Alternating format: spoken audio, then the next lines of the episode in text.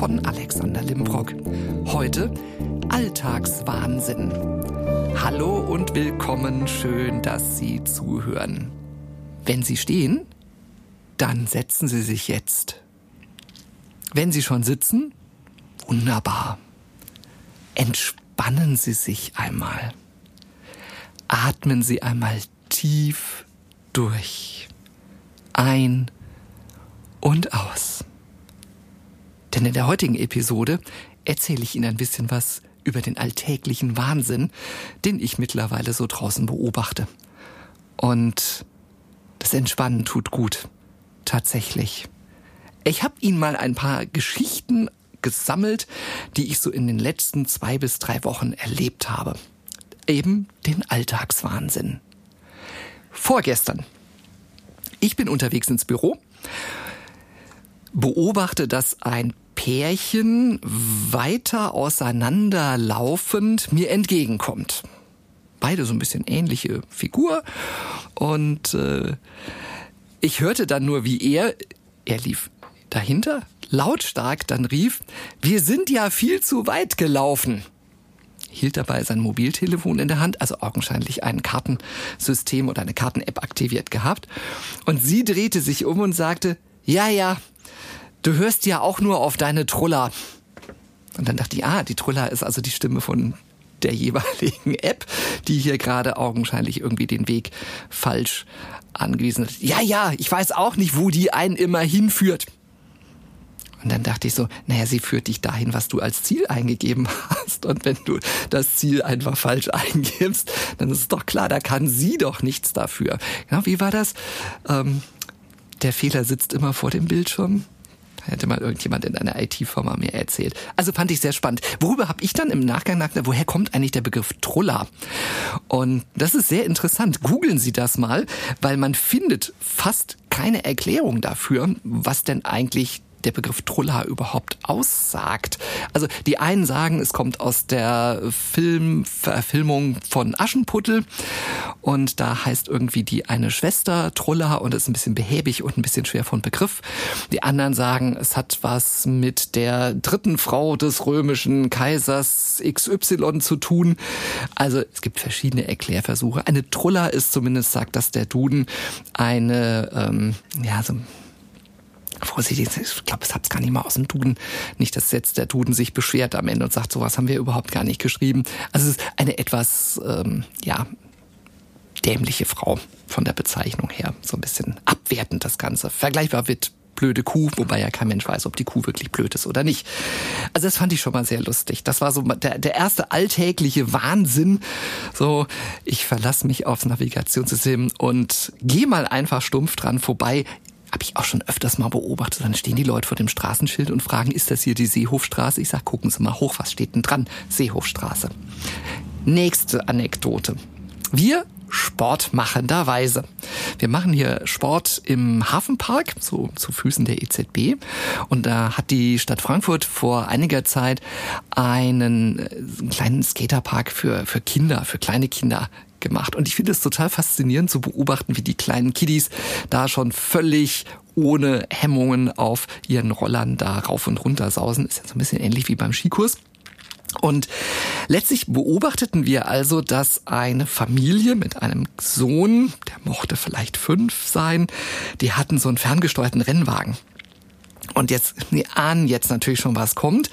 Das war natürlich mega super, diesen Rennwagen durch diesen Skaterpark rasen zu lassen. Und das ging ja auch so richtig schön rauf und runter. Und die anderen Kinder und zugegebenermaßen auch die Eltern fanden das nicht wirklich so witzig, weil ja, das ist halt keine Rennstrecke für Spielautos, sondern halt eben für die Kinder zum Bewegen. So, erlauben Sie mir bitte einmal diesen nicht ganz politisch korrekten Nebensatz. Etwas mehr Bewegung hätte sowohl den Eltern als auch dem Kind gut getan. Und ein bisschen Rollerfahren ist mit Sicherheit besser für die körperliche Konstitution dieses Kindes gewesen, als einfach auf den Knopf vorwärts, rückwärts zu drücken. Ja, und dann wollte man natürlich doch unbedingt mal ausprobieren, wie schnell dieses Teil tatsächlich ist. Und augenscheinlich hat man also auf der linken Seite des Skaterparks gesagt, hier starten wir und dann drückt doch einfach mal die Taste ganz nach unten. So, und dann schoss dieser Rennwagen durch diesen Skaterpark. Ich habe das erst gar nicht gesehen. Ich habe nur die Schläge gehört, wie das Kunststoffmetall irgendwie auf diesen Beton prallte. Und dann sauste dieser Rennwagen über unseren Sportparkplatz, da, einfach so rüber. Da war ein kleiner Junge, ähnliches Alter. Und halten sich fest, sie sitzen, ja. Und tatsächlich hat dieser Rennwagen dieses Kind zu Fall gebracht, hat ihm sogar einen Schuh ausgezogen und dann ist der Rennwagen in die Hecke gekracht. Also fast so ein bisschen wie bei der Formel 1. Nur halt eben im Kleinen. So, und wir, das Kind fing natürlich sofort vor Schreck an zu schreien. Klar, ist natürlich auch mal hübsch auf den Hintern gefallen. Wäre ich wahrscheinlich auch, wenn irgendein so Formel 1 Auto auf mich zugeschossen käme natürlich dann in der entsprechenden Größe auch. So, und jetzt, jetzt kommt's. Erwartungshaltung des Alltagswahnsinns. Was wäre, zumindest in meiner Welt, eine logische Folgerung gewesen? Eltern und Kind gehen los. Eltern fragen, noch besser, Kind fragt, gefallenes Kind, hast du dir wehgetan? Tut mir leid. Eltern entschuldigen sich bei anderen Eltern für das Missgeschick. Nichts davon ist passiert. Die Eltern sind gesenkten Kopfes an der Mutter, die völlig entgeistert sich um ihr plärrendes Kind kümmerte, vorbeigelaufen. Kein Wort der Entschuldigung, kein Wort der Ansprache. Und das Einzige, was halt passierte, ist, wo ist der Rennwagen gelandet? Ich hatte es ja gesehen, ich wusste ja, in welche Hecke der gekracht war. Hab dann aber schön einfach meinen aufkommenden Adrenalinspiegel im Zaum gehalten und gesagt, boah, ich war so drauf und dran, wirklich hinzugehen und sagen, haben Sie eigentlich überhaupt kein Benehmen? Ist es nicht mal an der Situation, hier mal sich zu entschuldigen bei dem Kind oder bei der Mutter? Nichts.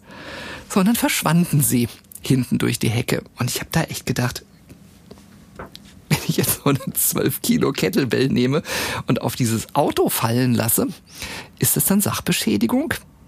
es ist halt ein Versehen. Es ist mir gerade zufällig aus der Hand gerutscht beim Schwingen. Also ich habe es überhaupt nicht nachvollziehen können. Bleiben wir mal bei dem Thema Rad. Vielleicht kennen Sie diese Lastenräder, die es zusehends jetzt auch auf den Straßen gibt. Die sind ja in der Regel immer mit Elektrounterstützung. Und ich habe das also so verinnerlicht, dass wenn ich an der Ampel stehe, ist ja beim Autoverkehr ähnlich und es nur eine Spur gibt, dann warte ich dahinter. Und vor einigen Wochen wartete ich auch an einer Ampel. Und das ist eine Ampel, wo die Radfahrer sich entgegenkommen. Und ich liebe das ja dann, wenn sich dann neben mich jemand stellt, so dass also der mir entgegenkommende Verkehr nicht mehr durch kann. So, hm, kennen Sie ungefähr so kleiner Radüberweg und dann kommen zwei Fahrräder in der einen, zwei Fahrräder in der anderen Richtung und man überlegt, okay, wer gibt jetzt wem Platz? Ja, und dann stand sie also da neben mir, noch zwei Kinder vorne in ihrem Lastenrad mit dabei. Und ähm, ja, ich gebe zu, also mein Fahrrad ist relativ leicht, das wiegt nur 12 Kilo. Das ist ja mein Dienstfahrrad. Und ich fahre halt jeden Tag und kann halt schon auch gut beschleunigen mit dem Teil. Das hat 30 Gänge und dadurch, dass es eben auch relativ leicht ist, komme ich auch ganz gut in den Tritt. Jo, und Sie ahnen es natürlich schon. Da war nichts mit Reihenfolge einhalten. Und ab ging die Luzi mit dem Lastenrad schräg die eine Ampel noch über Rot überquerend, Hauptsache an der nächsten Ampel vor mir stehend. Ja, sie hat natürlich nicht damit gerechnet, dass ich ihr auf dem Rad quasi gefolgt bin. Also nicht auf dem Fuß, sondern dass ich auf dem Rad. Das heißt, ich habe sie spielend eingeholt, trotz E-Unterstützung bei ihr. Und dann standen wir an der nächsten Ampel. Und ich habe kurzzeitig überlegt, ob es unter Körperverletzung fällt, wenn ich sie umtrete. Habe mich dann dagegen entschieden und den kommunikativen Weg gewählt und dann gesagt, äh, ist es notwendig? Und dann guckt sie mich groß an. Was meinen Sie denn? Ich sage, ist es notwendig, an der Seite vorbeizufahren, quer über Rot mit zwei Kindern vorne drin, bloß um an der nächsten Ampel einen Meter vor mir zu stehen. Sie sehen doch, ich hole sie sowieso ein. Ja, ja, ähm, ja, ja, war vielleicht ein bisschen blöd. Habe ich gesagt, streichen Sie blöd, dann passt's. Dann bin ich mit dem, äh, streichen Sie blöd. Natürlich nicht blöd, äh, streichen Sie ein bisschen. Das wollte ich sagen. Entsprechend. Also, äh, wo ich denke, warum? Also, was, was ist denn der Sinn darin? Alltäglicher Wahnsinn. Da ist man dann schon gestresst, wenn man überhaupt nach Hause kommt. Aussteigen lassen aus dem Zug. Finde ich auch mega klasse inzwischen. Also eigentlich sollten wir ja immer noch so ab und an ein bisschen Abstand voneinander halten. So, Das klappt ja inzwischen gar nicht mehr so aus der S-Bahn oder aus der U-Bahn. Man möchte aussteigen und sieht sich einer Wand gegenüber. Da ist dann gleich jemand, der schon reindrängeln möchte, obwohl man erstmal aussteigen möchte. Und wissen Sie, ich bin ja jetzt 54. Ich habe, glaube ich, seit 48 Jahren Rücksicht auf meine Mitmenschen genommen in solchen Situationen. Ich mache es nicht mehr. Ich bleib dann jetzt auch nicht mehr stehen, sondern ich lauf einfach drauf los. Ist vielleicht nicht ganz so clever, weil ja, als Brillenträger und mit Gepäck, manchmal schiebe ich meinen Koffer einfach vorher oder ziehe den anderen Leuten über den Fuß. Ähm, brüll dann auch schon mal erst aussteigen lassen, jemandem ins Gesicht. Kommt manchmal ein bisschen schwierig mit der FFP2-Maske, aber es ist mir inzwischen echt egal. Ich rempel die Leute auch an. Und dann hören sie, sind auch rücksichtslos. Ich sag, gucken Sie mal in den Spiegel. Also, lieber Frank, Optiker, früher oder später brauche ich, glaube ich, eine neue Brille, weil die alte irgendwie bei solch einer Gelegenheit mal zu Bruch gehen könnte. Ich verstehe es nicht. Wo ist das Thema? Ist für alle viel einfacher, wenn man einfach eben alle schnell raussteigen lässt, dann können alle einsteigen, sich einen Platz suchen, fertig. Verloren gegangen, diese, diese Rücksichtnahme. Ich war ja vor der Pandemie in Japan und da habe ich das ganz anders erlebt. Boah, war das da angenehm? Ja, war auch eng und gequetscht, aber da war das überhaupt kein Thema. Man hat erst aussteigen lassen und dann einsteigen lassen. Und es geht einfach auch viel schneller. Aber die Leute verstehen es anscheinend nicht. Auto laufend, äh, Motor steht im absoluten Halteverbot für der Tiefgaragenausfahrt. Dame tippt auf Mobiltelefon. Auto aus der Tiefgarage herausfahrend. So. Steht. Guckt hupt. So. Jetzt überlegen Sie mal, wie könnte die Geschichte weitergehen? Was wäre eine logische Weiterentwicklung? Person guckt hoch, winkt freundlich, fährt weg. Nee, leider nicht. Person guckt voll abgenervt, reißt die Hände hoch, sagt, oh, was mussten du jetzt auch noch aus der Tiefgarage rausfahren, setzt zurück natürlich ohne zu gucken. Wir haben uns gegenüber zwei Tiefgaragen Ein- und Ausfahrten direkt nebeneinander, rammt fast ein Fahrzeug, das gerade in die hintere Tiefgarage reinfährt, weil bei Rückwärtsfahrt irgendwann mal in den Spiegel zu gucken, man hat ja da hinten was, was piept. Ja, der dann auch wieder auf die Hupe gedrückt. Es war herrlich. Es ist total super, wenn sich solch ein Spektakel dann ein bis zweimal am Tag vor ihrem Homeoffice-Fenster abspielt. Und man dann echt überlegt, sind die Leute eigentlich vollkommen bekloppt? Und um diese Frage zu beantworten, noch eine abschließende Anekdote, die ich hier bei uns im Büro erlebt habe. Und zwar, wir haben hier eine gemeinsame Teeküche. Und alle diejenigen, die irgendwo in einem Unternehmen arbeiten, wo es Teeküchen gibt oder Kaffeeküchen oder einfach so Versorgungsküchen, die wissen, glaube ich, jetzt ganz genau, auf was ich anspielen möchte. Wir haben, ja, einen gemeinschaftlichen Kühlschrank. Und ähm, ich weiß noch zu der Zeit, wo ich damals angestellt war, hatte einen ganz lieben Kollegen, der in regelmäßigen Abständen einfach diesen Kühlschrank ausgeräumt hat und alles, was abgelaufen war, einfach weggeschmissen hat. Da kam kurz eine Info, Achtung, dann und dann wird der Kühlschrank entleert. Und ich lager da nichts drin, tatsächlich, weil ich auch nichts zu kühlen habe, groß. Und vor einigen Wochen war das so, dass ich morgens ins Büro kam und dachte so, riecht aber irgendwie streng bei uns auf dem Flur. Naja gut, hab mir da aber erstmal auch nichts bei gedacht und bin dann in mein Büro gelaufen, das Fenster aufgemacht, ein bisschen Luft in den Gang. Da sprach mich irgendwann ein Büronachbar an und sagte, das riecht so merkwürdig seit einigen Tagen. Ich sage, ja, mir ist es auch schon aufgefallen. Ja, das kommt wohl aus der Küche. Ich so, aha, jetzt, ich hole mir da ab und an mal für die Kaffeemaschine Wasser. Und dann bin ich da auch reinspaziert und dachte, okay, wir haben die Quelle gefunden. Es kommt definitiv aus der Küche, weil da hatte sich das Volumen des Geruchs dann ungefähr so verdreifacht. Na, nicht das Volumen. Wie heißt denn das? Wie sagt man denn dazu? Also so die Intensität. Das ist die Geruchsintensität hat sich verdreifacht. Und das sind dann so die Momente, wo man sich eine Wäscheklammer wünscht oder wie auch. Aber also es war schon relativ deutlich zu riechen. Gut. Das ist Fehlerquelle. Wo kommt's her? Müll? Nee. Auskuss? Nee, auch nicht. Ja, und man ahnt's jetzt natürlich wahrscheinlich schon. Ich habe dann den Kühlschrank aufgemacht und augenscheinlich hatte eine Person, die auch diesen Kühlschrank nutzt, Betonung liegt auf Kühlschrank. Wir haben kein Gefrierfach, einen Beutel tiefgekühlten Brokkoli dort hineingelegt und vergessen. Und der lag ungefähr so, schätz mal so acht, neun Tage da drin. Sprich mit dem Effekt, das Ding war ungefähr von der Volumen von so einem Heliumballon, also war ziemlich aufgepustet, war dann auch schon undicht an einer Stelle und es war so eine bräunliche Flüssigkeit durch den ganzen Kühlschrank gelaufen. Ja, das war dann also Herz allerliebst tatsächlich. Ich habe dann alles entsorgt, was da drin war und äh, den Müllbeutel auch direkt in so große Mülltonne gebracht und dann irgendwie so zwei Tage später dann entschieden, okay, ich mache den jetzt mal sauber. Ich habe gar nichts damit zu tun gehabt letztendlich. Mein Brokkoli war es nicht.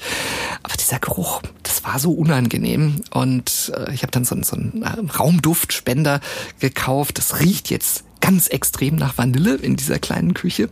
Und ich habe schon fast alle Stäbchen rausgenommen, sind nur noch drei drin, aber man hat wirklich das Gefühl, wenn man reinkommt, okay, der Geruch ist raus. Und habe zum ersten Mal im Leben ein Kühlschrank-Deo gekauft. Ich wusste gar nicht, dass es sowas gibt. Und dachte, so, mal gucken, ob dieser Wahnsinn denn auch wirklich funktioniert. Und tatsächlich, das hat funktioniert. Es riecht nicht mehr so streng. Im Übrigen bei der Gelegenheit habe ich dann auch gleich noch die zwei Liter Milch, die seit sieben Wochen abgelaufen waren und schon, glaube ich, auf dem Status zu einem Weichkäse waren, entsorgt. Der Wahnsinn, oder? Und wir hatten es gerade vor kurzem in der Ausbildung. Ich bilde ja gerade Menschen zum psychologischen Berater aus und da hatten wir uns mit, mit dem Thema beschäftigt, wie entsteht denn Intelligenz? Wie werden Menschen denn eigentlich intelligent? Und passend dazu hat eine, eine Kollegin vor einigen Monaten in einem Artikel in einem Magazin geschrieben, greift die Dummheit um sich? Und die Antwort war ja. fand ich sehr drastisch, weil ich dachte, boah, ich bin nicht der Einzige, der manchmal so denkt in diesem alltäglichen Wahnsinn. Und tatsächlich, sie sagt auch wirklich, es ist ernst zu nehmen, dieses Thema, weil uns das mittelfristig vor noch mehr Schwierigkeiten stellt, wenn eben Menschen, entschuldigen Sie bitte die direkte Ausdrucksweise, immer dümmer werden. Also man kann nicht drüber nachdenken, was man dann mit denen alles so anstellen kann im Endeffekt. Ja, und dann habe ich mich natürlich gefragt, so hm, ist das denn nur ein städtisches Problem, so das, was ich jetzt so erlebt habe, ist das auf dem Land ähnlich? Erleben Sie, die Sie vielleicht in einer kleinen oder in einer Mittelstadt wohnen, ähnliche Sachen wie ich, die hier in der Großstadt lebt? Oder ist das da ganz anders? Haben sie vielleicht gar keine Lastenräder. Fahren alle immer noch mit dem Auto, wie auch immer. Also das würde mich echt mal interessieren. Also gerne, wenn Sie in einer ländlich strukturierten Region leben und wohnen, schreiben Sie mir unter mail mal, wie Sie es denn erleben im alltäglichen Wahnsinn. Also auch wenn Sie eine Lösung haben, was man tun könnte dagegen, ähm, her damit dann verbreiten wir das sehr gerne über diese Kanäle. Ich habe mir überlegt, dass ich dieses Wochenende jetzt mal nutzen werde, um dieser Lösung ein bisschen näher zu kommen. Ich gehe pilgern. Ein Stück. Und zwar gibt's den Bonifatiusweg der geht von Mainz nach Fulda, das sind 180 Kilometer. Nein, nein, ich wandere das nicht alles an, an einem Wochenende. Ich, ich pilgere und wandere nur eine kleine Etappe von so, summa summarum, so rund 35 Kilometer mit einer Übernachtung zwischendrin und hoffe, dass beim Eintragen der Pilgerstempel in mein Stempelbuch die Idee kommt oder ich die Lösung finde, welches Kraut auf der Wiese ich in kleine Pillen verpacken kann und für teures Geld verkaufen kann an die Menschen, die glauben, dann intelligenter zu werden, wenn sie meine Pillen nehmen. Hm, wäre vielleicht eine Lösung. Ich bin sehr gespannt. Ich werde mal berichten, wie es sich so pilgert. Ich bin ja nicht mehr in der Kirche und finde aber diese, diese Idee, sehr schön, ein bisschen was an der, in der Landschaft weiter zu erkunden, auf dem Wanderwege hier in unserer näheren Umgebung. Also ich pilger im Vogelsberg und pilger auch nicht alleine. Also mal gucken, was da so an, an Austausch über das Thema Alltagswahnsinn herauskommt. Jetzt atmen Sie nochmal tief ein und aus. Und wenn Sie sitzen, was ich ja hoffe, dann können Sie jetzt auch wieder aufstehen. Was macht Sinn, nach 20 Minuten sich auch mal wieder ein bisschen zu bewegen? Und kurzer Reminder, nächste Episode dann auch erst wieder in drei Wochen. Bleiben Sie gesund, genießen Sie den Sommer, entfliehen Sie dem Alltagswahnsinn, halten Sie Ihre Gefühle im Zaum, ähnlich wie ich, der Kettlebells auf Kinderspielzeug werfen wollte. Und danke fürs Zuhören und bis zum nächsten Mal. Ihr Alexander Lindbrock.